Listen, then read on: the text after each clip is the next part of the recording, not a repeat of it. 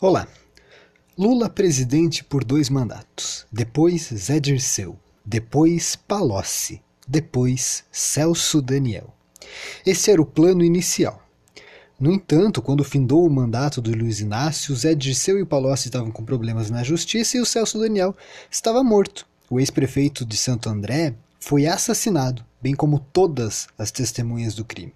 Isso aconteceu depois das ameaças que ele fez ao PT quando descobriu que o partido não roubava para causa, mas para benefício pessoal.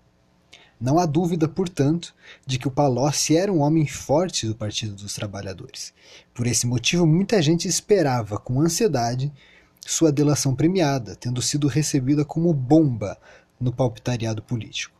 Eles sabem muita coisa.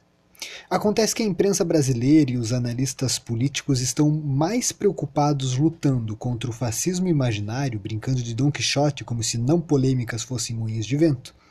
Em sua delação, o italiano, que é o codinome do, do Palotti na planilha do, da Odebrecht, ele detalhou um dos esquemas de propina do PT sobre a promulgação de medidas provisórias.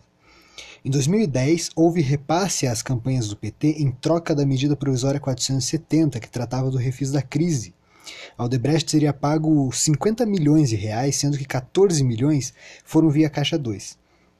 Esta MP permitiu que as empresas exportadoras parcelassem suas dívidas em até 12 vezes. Antônio Palocci e Guido Mantega teriam atuado na sua aprovação. Páginas da direita e apoiadores do, presidente Bolsonaro mantiveram a hashtag Show do Palocci como o assunto mais comentado no Brasil, questionando a grande imprensa por não ter noticiado fatos tão importantes acerca dos governos corruptos petistas. Caros amigos, o palpitariado oficial da política brasileira está mais preocupado com a maneira de Rosângela Moro arrumar a mesa e afrontar todo o movimento feminista, o jeito do Felipe Martins sentar no gabinete de Donald Trump e nos comentários desajeitados do presidente. Maior esquema de corrupção da história do Brasil? Ah, isso já é passado. Essa gente prefere, prefere lutar contra o fascismo imaginário a criticar o PT, de quem sente saudades. Que vergonha. Luciano Paulo Jaros para o Dose Dupla.